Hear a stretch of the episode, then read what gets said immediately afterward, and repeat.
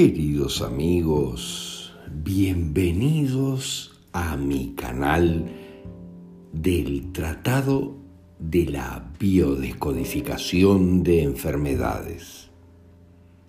En este canal irás encontrando paulatinamente toda la información alfabética para decodificar las dolencias que puedan aquejarte en tu vida y resolverlas adecuadamente. Si necesitas apoyo en tu sanación, envíanos un mensaje al más 598 9500 6391 por Telegram o WhatsApp.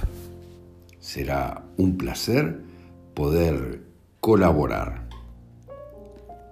También puedes dirigirte a nuestros libros en Amazon, Kindle y Gumroad.com. En Uruguay también en Mercado Libre.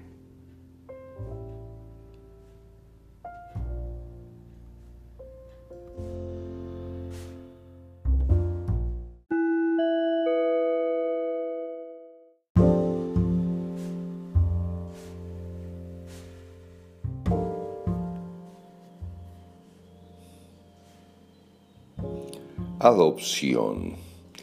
Bueno, queridos amigos, fíjense eh, los conflictos que están detrás de la adopción. Hay muchísimos conflictos que son muy interesantes y muy particulares en algunos casos, pero obviamente hay conflictos generales que tienen que ver eh, con la eh, adopción.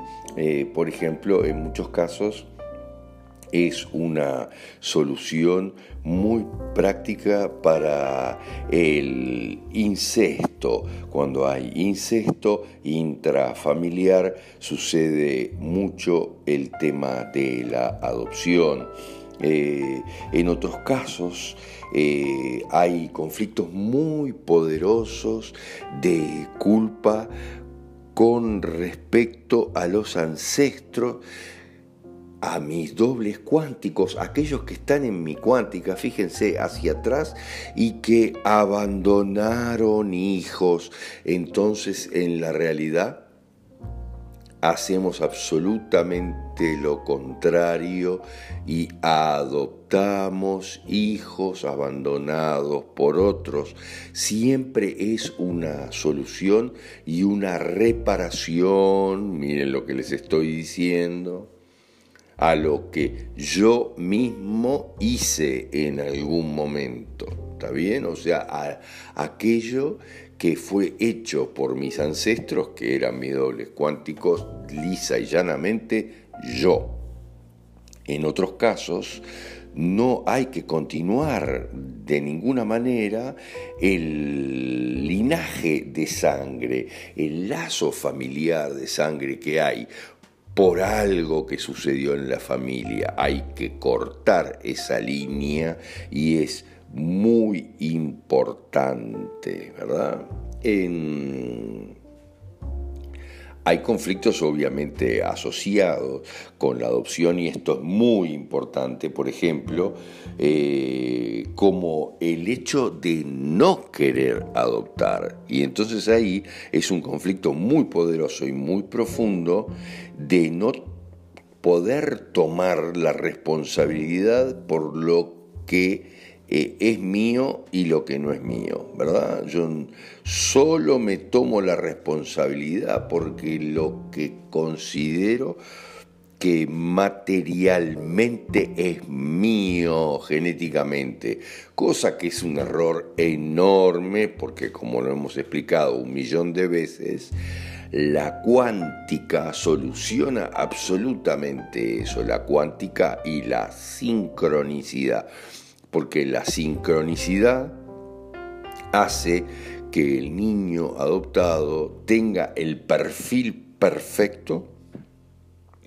de alguien de mis ancestros, la transferencia que se da de mi ADN al ADN de ese niño adoptado es perfecta. La transferencia es multidimensional, es cuántica y es fabulosa. Se transmiten todas las características fisiológicas, morfológicas, emocionales y obviamente las memorias, miren lo que les digo, y esto es muy importante, de alguien de mis ancestros y tiene todas esas capacidades y esas memorias a flor de piel para ejecutarlas en su vida.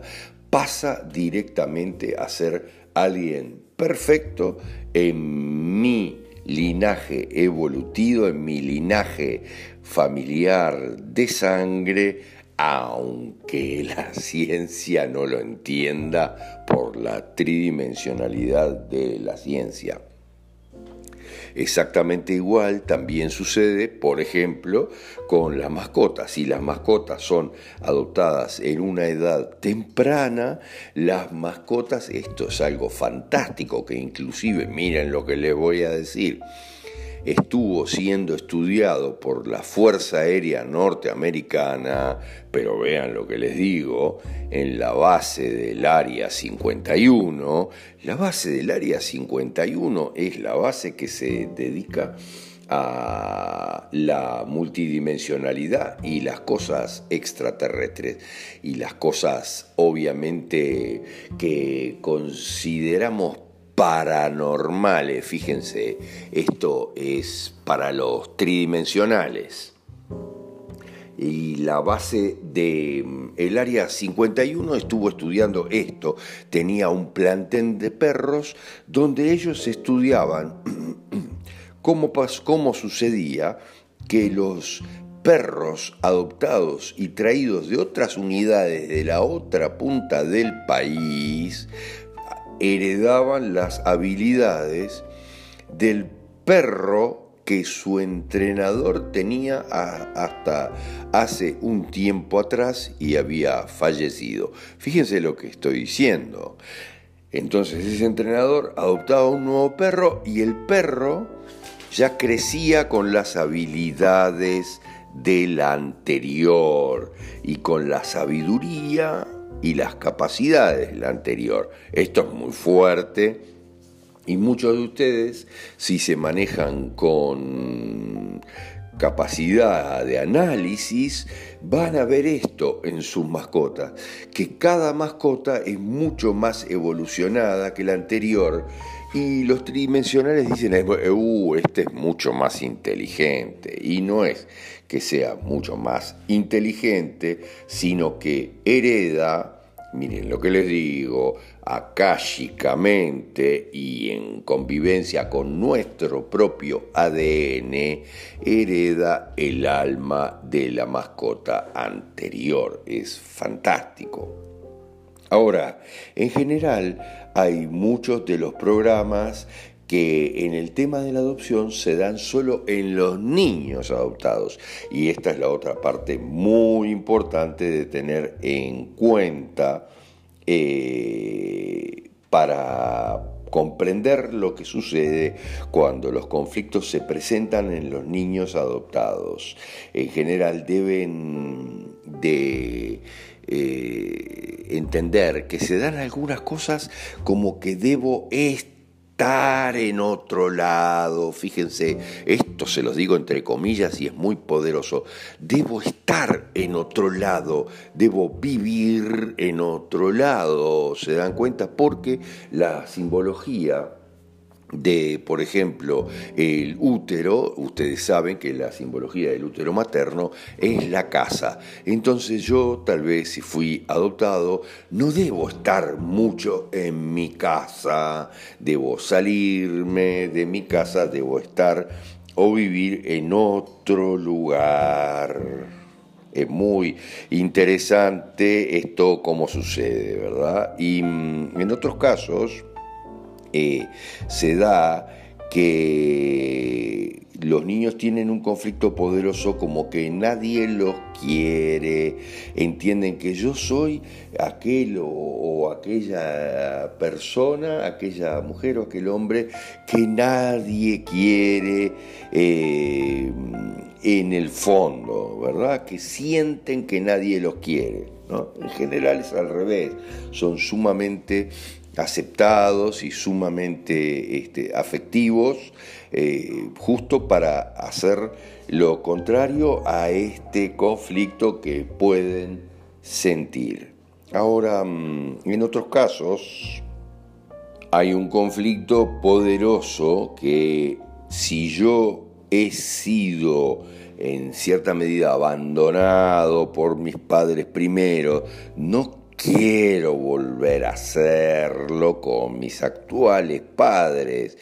Y por lo tanto eh, yo estoy muy cercano verdaderamente, me resisto a los cambios, obviamente en mi familia, porque no quiero volver a ser abandonado de alguna manera por estos nuevos padres que son mis padres adoptivos.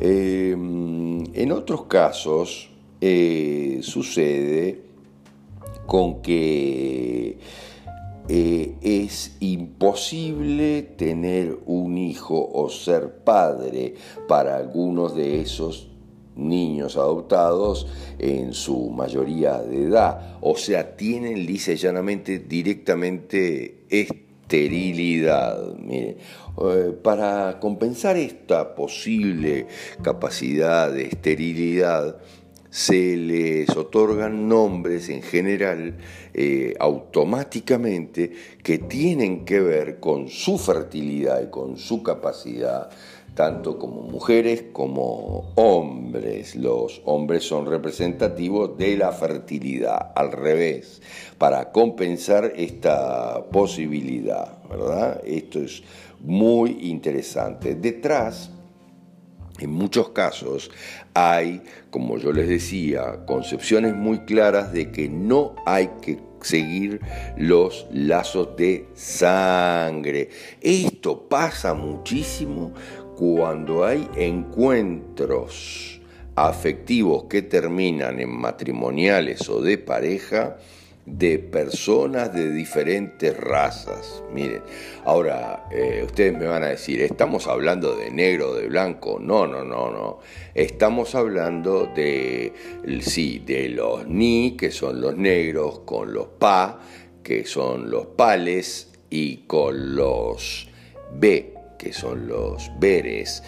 En la realidad, esas tres razas extraterrestres que hay en la Tierra, eh, tienen una programación de no juntarse, pero la Matrix ha hecho un esforzado trabajo, más bien los pales han hecho un esforzado trabajo para que no se noten las razas combatiendo lo que ellos llaman el racismo, para que no nos demos cuenta de esas razas, para que nos quedemos en blanco o negro, nada más, y para que eh, facilitar en realidad la unión entre los PA y los B, eh, asegurando así la sobrevivencia de los PA, que tienen menos capacidades evolutivas para seguir adelante, menos capacidades espirituales, menos capacidades del punto de vista mm, eh, laboral, menos capacidades del punto de vista intuitivo, son mucho más complejos, entonces generaron todo un sistema para que no se noten las razas y se den los eh, matrimonios. En Estados Unidos hubo también mucho tiempo una ley que permitía hacer análisis de sangre y retractarse de aquello que eh, en aquel entonces existía, que era el compromiso eh, de una pareja a casarse con el otro. Uno podía retractarse si los exámenes de sangre le daban que eran muy diferentes o cierta incompatibilidad sanguínea, que en muchos casos tiene que ver con la incompatibilidad de las razas. Entonces, yo les digo, sí es obviamente que mm, hay una pareja de razas diferentes, en general hay una resistencia a continuar los lazos de sangre porque uno de los dos piensa que el otro no va a ser capaz de tener a su hijo que es más evolucionado. Fíjense lo que les digo, que va a chocar con la madre o con el padre que son de una raza menos evolucionada en el caso de los pa o con carencias desde muchos lugares. Entonces, eh, automáticamente se bloquean los embarazos porque este hombre, esta mujer, no va a saber criar, no va a saber acompañar a un niño de ambos si uno de ellos es más evolucionado que el otro. Eh, obviamente, ni que hablar entre con uniones de la, de la, raza blanca y negra o religiones totalmente diferentes y cosas de este tipo. Eh, en muchos casos, eh, los niños adoptados tienen dislexia porque se dan cuenta o perciben que el mundo es totalmente al revés, el mundo es de otra manera, en donde los niños no se pueden crear en la familia, sino que deben adoptarse. Entonces tienen dislexia porque no saben cuál de las dos verdaderamente es su madre, si la madre adoptiva o la madre biológica. En la realidad, la que termina siendo totalmente dominante es la madre adoptiva. La biológica no tiene ningún papel, solamente la creación de ese hijo, pero a nivel del alma está totalmente adaptados a sus padres adoptivos. La lengua materna puede ser un problema eh, complicado en algunos aspectos y esto ha sucedido mucho cuando hay eh, adopciones que se hacen prácticamente de uno a otro lado del globo y uno, como sucedió mucho después de las guerras, unos padres eh, norteamericanos, por ejemplo, eh, cuyo padre vio morir muchos niños en Vietnam, adoptan niños vietnamitas para reparar aquello que vieron y que causó muchísimo sufrimiento. Pero automáticamente le da cierta dificultad, miren lo que les digo, dificultad en, adoptar su lengua, su nueva lengua, supóngase el inglés, si yo soy un niño que soy vietnamita y estuve intrauterinamente percibiendo un lenguaje totalmente diferente en eh, mi madre, el lenguaje vietnamita, que no tiene absolutamente nada que ver. Pero no solo eso, sino que hay remanentes de los akáshicos. Por suerte, toda esta incorporación de los registros akáshicos de las familias de la, del matrimonio que los adoptó, hace que la adaptación sea fantástica a eh, el idioma. Pero algunas veces hay eh, algunos remanentes de complicaciones con el idioma.